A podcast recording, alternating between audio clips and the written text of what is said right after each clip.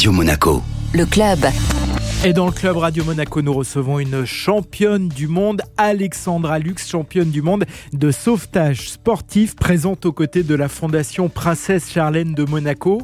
Bonjour Alexandra. Alors vous allez organiser euh, un challenge, mais ce n'est pas une première pour vous. On a déjà réalisé euh, des traversées, des expéditions. La première a eu lieu en 2009, puisqu'on a traversé l'Atlantique Nord en paddleboard. On est parti du Canada, de l'île de Cap-Breton. Et on est arrivé en France, à Cap-Breton, chez nous. Voilà, 4830 km. C'était en 2009. On était trois femmes à se relayer sur la distance. Et on a remis ça en 2015. On a passé cette fois-ci le Cap Horn, le mythique euh, Cap. Donc voilà, c'était une traversée plus courte, mais euh, avec des conditions climatiques très difficiles, avec du froid, des animaux marins, des vents, des temps euh, extrêmement changeants. Donc voilà, on était également trois femmes à se relayer sur la distance. Quels étaient les objectifs? Alors, la toute première, c'était pour réaliser le rêve euh, de Stéphanie qui a été touchée par le cancer, notamment le cancer du sein. À l'époque où elle a été malade, ils étaient plusieurs de sa famille et très proches amis à être touchés par le cancer et c'est la seule qui a passé cette épreuve. Et donc, elle avait ce rêve fou de traverser un océan. Donc, elle nous a demandé à Flora et à moi de la on était amis et sportifs de haut niveau. Et donc euh, voilà, c'est comme ça qu'on s'est lancé sur la première aventure. La deuxième, donc on est parti cette fois-ci sur la protection de l'eau, qui est un bien commun de l'humanité. Donc le passage du Cap Horn, c'était euh, voilà pour promouvoir euh, le côté environnemental et, et, surtout protéger nos ressources en eau. Alors la prochaine expédition sera donc au départ de Monaco. Comment s'est passée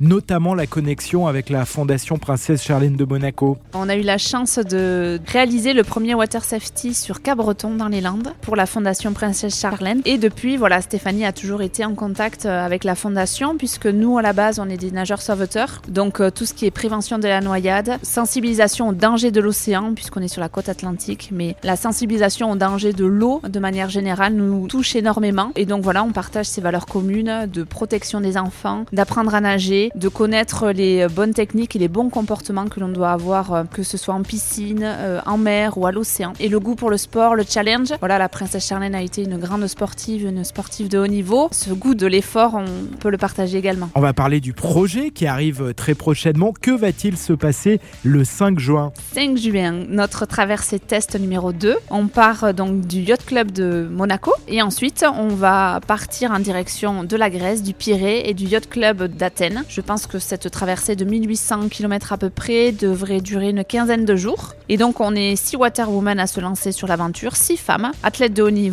et on va se relayer sur la distance pour atteindre voilà, le Pirée à Athènes. Alors est-ce que parmi euh, nos auditeurs, certains peuvent vous accompagner, vous aider? Bien sûr, bien sûr. Nous avons besoin euh, d'aide. Ensemble, on, va plus loin. Et effectivement, donc euh, cette fois-ci, on, se lance sur cette aventure pour promouvoir tout l'accompagnement des enfants malades à travers la réalisation de leurs défis sportifs. Il faut trouver un financement. Donc c'est pour ça que sur cette traversée, il y a la possibilité d'acheter des kilomètres donc voilà, un kilomètre, c'est 100 euros. Vous pouvez euh, retrouver toutes ces informations sur notre site internet capoptimiste.com et dessus vous avez un lien voilà qui permet euh, de pouvoir nous soutenir de cette manière financièrement. Après, euh, peut-être qu'on peut prendre quelques relais s'il y a d'autres envies, mais, mais voilà, principalement, ce serait vraiment un, un soutien énorme. Vous avez parlé d'un test entre Monaco et la Grèce, alors ça semble déjà être un pari fou, mais vous préparez un pari encore plus fou. 1800 km, c'est déjà une belle belle traversée. Et effectivement, notre objectif final, ce serait de traverser le Pacifique, donc au départ de Lima début janvier 2023, et arriver 80, 90 jours plus ou moins à Montréal, voilà, en Polynésie française. Alors comment ça se passe cette traversée